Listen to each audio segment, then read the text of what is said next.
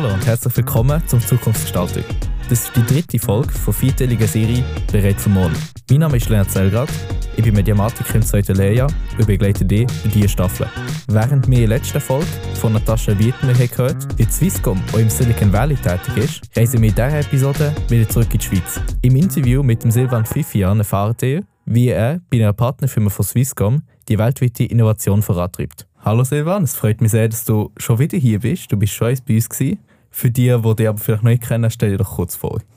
Ja, hallo zusammen, ciao Lennart, merci vielmals für die erneute Einladung. Ähm, ich bin der Silvan, mittlerweile 21, das letzte Mal war ich glaube noch 19, gewesen, wenn ich mich nicht täuscht. Ähm, ich durfte die Lehre als Mediamatiker bei Swisscom machen, bin 2020 fertig geworden und arbeite seitdem bei Swisscom so im UX-Bereich und im Business-Bereich in der Konzeption. Während der Lehre als Mediamatiker hast du ein ganz spezielles Projekt machen und zwar bei Creaholic. Erzähl uns doch ein bisschen, was ist das genau? Also Creaholic ist eine Innovationsfabrik, so nennen sie sich selber aus Bio. Das ist natürlich sehr passwordmäßig, aber die gibt es tatsächlich schon seit 1986, also schon sehr lang. Ähm, und sie haben so ein bisschen zum Ziel gemacht, Innovation überall zu etablieren, ähm, neu zu denken und andere Firmen dabei zu unterstützen. Also sie tun gar nicht viel selber entwickeln, sie haben auch Spin-offs, wo sie wirklich Produkte selber machen, aber sie tun vor allem anderen Firmen helfen, Innovation zu betreiben. Und was genau hat denn Swisscom mit Creaholic zu tun? Swisscom ist ein sehr, sehr grosser Kunde von Creaholic, wenn nicht der grösste. So genau kenne ich die Zahlen auch nicht. Ähm, und ich glaube, die Zusammenarbeit existiert schon ein Zeitchen, also sicher etwa sechs, sieben Jahre. Und vor allem sehr eng zusammenarbeitet Creaholic mit der Swisscom seit äh, 16, 17. Ich glaube, es war dann der, der Move, gewesen, wo die Abteilung von uns intern, also Human Centered Design, für die, die es vielleicht noch kennen, ähm, ist dann ausgelagert worden zu Creaholic. Ähm, Swisscom hat sich glaube ich, auch beteiligt irgendwo durch und seitdem arbeiten sie sehr eng zusammen. Du hast gesagt, Swisscom ist einer der grössten Kunden von Creolic. Kennst du noch ein paar andere Firmen? Wer hat noch mit denen zu tun? Ja, definitiv. Da sind noch ganz viele andere Kunden. Aber wie vorher schon gesagt, es gibt schon sehr lange. Und sie sind mittlerweile wirklich sehr etabliert, sehr bekannt, was Innovation anbelangt. Und da sind riesige Kunden in der SBW, wie BLS dabei, eben Swisscom, der Bund. Sie haben aber auch ganz ähm, kleine Kunden von KMUs. Und ja, tatsächlich, dann, wo ich äh, bei Creaholic gearbeitet habe, durfte an einem Projekt arbeiten für einen Privatkunden. Also sozusagen eine einzelne Person kann Kunde sein bei Creaholic. Und was genau macht überhaupt Creaholic? Was bietet sie so an? Creaholic ähm, macht in mega vielen verschiedenen Bereichen etwas. Ähm, wie ganz am Anfang bei der Erklärung schon erzählt, ähm, gibt es einfach für kleinere Unternehmen oder einfach für Teams die Möglichkeit von Workshops zu machen, die ganze Design Thinking Methode, ähm, Fast Prototyping, solche Sachen, äh, den Leuten auch beizubringen in dem Sinne, ein bisschen zu zeigen, hey, wie geht es, wie kann man vielleicht auch Sachen bei euch besser machen, die noch nicht so laufen. Dann gibt es eben Projektbegleitungen, wo Leute mit einer Idee kommen, die einfach Hilfe brauchen von den, von den Ingenieuren, die dort sind, von dem interdisziplinären interdisziplinären Team. Was aber auch noch ganz spannend ist, ähm, dass, wenn du bei Crewholic selber eine Idee hast, kannst du dort dran arbeiten. Und dann gibt es je nachdem tatsächlich auch eine eigene Firma. Also mittlerweile gibt es, glaube ich, sieben, aber ich würde mich da nicht ganz festlegen, Spin-Offs von Creaholic, wo, wo schon sehr bekannt sind, zum Beispiel mit Julia, wo, wo äh, Wärmerückgewinnung aus Duschwasser macht. Also das heisst eigentlich mit dem Wasser, das abläuft, bei der Dusche, das Wasser schon vorheizen und das sie selber produzieren. Das ist wie ähm, eine Hungerfirma von Creaholic. Also sie machen dann effektiv Sachen selber und haben das dann auch in-house. Was ich auch sehr spannend finde, dass sie wirklich ähm, wie alles machen und alles in ihrer Firma haben und so wirklich aus jedem Gebiet können profitieren voneinander, oder?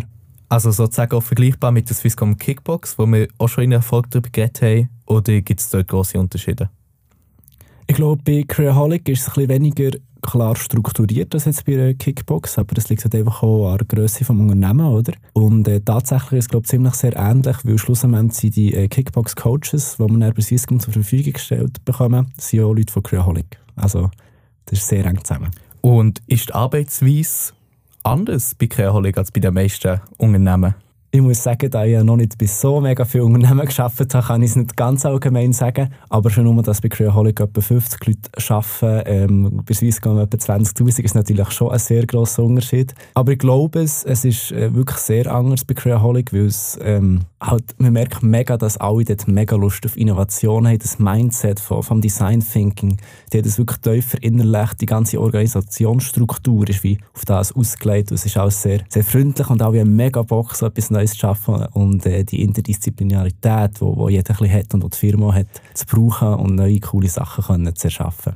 Wie war die Arbeitsalltag bei Creaholic so? Gewesen? Das ist noch schwierig zusammenzufassen, weil es schon immer ein bisschen anders war. Ich aber durfte an einem eigenen Projekt arbeiten, wo der Festangestellte bei Creaholic, der Hampe, hatte. Ähm, da war eben die Privatperson, die die Idee hatte, um digitale Bilderrahmen miteinander zu vernetzen, dass man wie überall ähm, in der Wohnung kann, kann eigentlich kleine Bildschirme aufhängen kann und nachher ähm, dort Bilder drauf tun. Und der Auftrag war eigentlich, über das halbe Jahr, wo ich dort war, ähm, ja, findet man heraus, wie man das machen kann. Nicht nur auf das Technische bezogen, sondern so einfach auf äh, das Material, was gibt es da so, was ist preiswert, was weniger. Ja, und da hat sich dann ein, ein Projekt entwickelt. Es hat aber auch Tage gegeben, wo ich geholfen habe bei Workshops, also bei Weiterbildungen für externe Firmen im Design Thinking, genau, ja. In diesem Fall ist dir aber auch sehr viel Verantwortung überlassen worden. Ja, oder auch sicher sehr viel Freiraum. Ja, das braucht es ja für Innovation. Ähm, aber er hat immer der Hampe, der natürlich schon die ganze Verantwortung hatte und auch ein der Fachexperte war. Und ich habe auch immer auf die Leute zugehen bei Creaholic. Also das ist wirklich, man schafft gar nicht in Teams dort, sondern es hat einfach Ingenieure, es hat Informatiker, es hat ähm, Juristen dort. Und du kannst einfach zu den Leuten hergehen, wenn du etwas brauchst und ich kann dir eigentlich, wenn sie da sind, äh, immer helfen und dir auch ein bisschen Tipps geben. Was war so dein persönliches Highlight in diesem Projekt? Gewesen? Also ein so Highlight, das nicht wirklich auf die Arbeit bezogen ist, war ähm, das Sommerfest, gewesen, wo ich dabei sein durfte. Ähm, wirklich sehr viele coole Leute dort arbeiten und alles sehr, sehr kollegial miteinander ist. Und es war wirklich ein ähm, sehr grosses und sehr cooles Sommerfest, das wir dort gemacht haben. Ähm, und vielleicht auf das Arbeiten oder auf Projekterfahrung bezogen ist es, ähm, zum wirklich den Spirit mitnehmen und auch ein bisschen zu verinnerlichen von dem hier Create, Deliver, Schaffen, von dem alles immer wieder hinterfragen, Fast Prototyping, Serie solche Sachen. Und du merkst wirklich dort, ähm, die Leute haben das so verinnerlicht. Oder? Bei Swisscom hast du viele Leute, die das sagen, aber es ist manchmal ein schwierig, das wirklich zu verinnerlichen. Und dort merkst du wirklich, hey, die denken immer so und das färbt auf dich ab. Du hast gerade so ein paar Stichworte genannt, Fast Prototyping, und auch so Sachen, kannst du uns ein erläutern, was das genau für Arbeitsweisen sind? Ja, jetzt muss ich schauen, dass ich mich da nicht vertue, sonst wird es peinlich.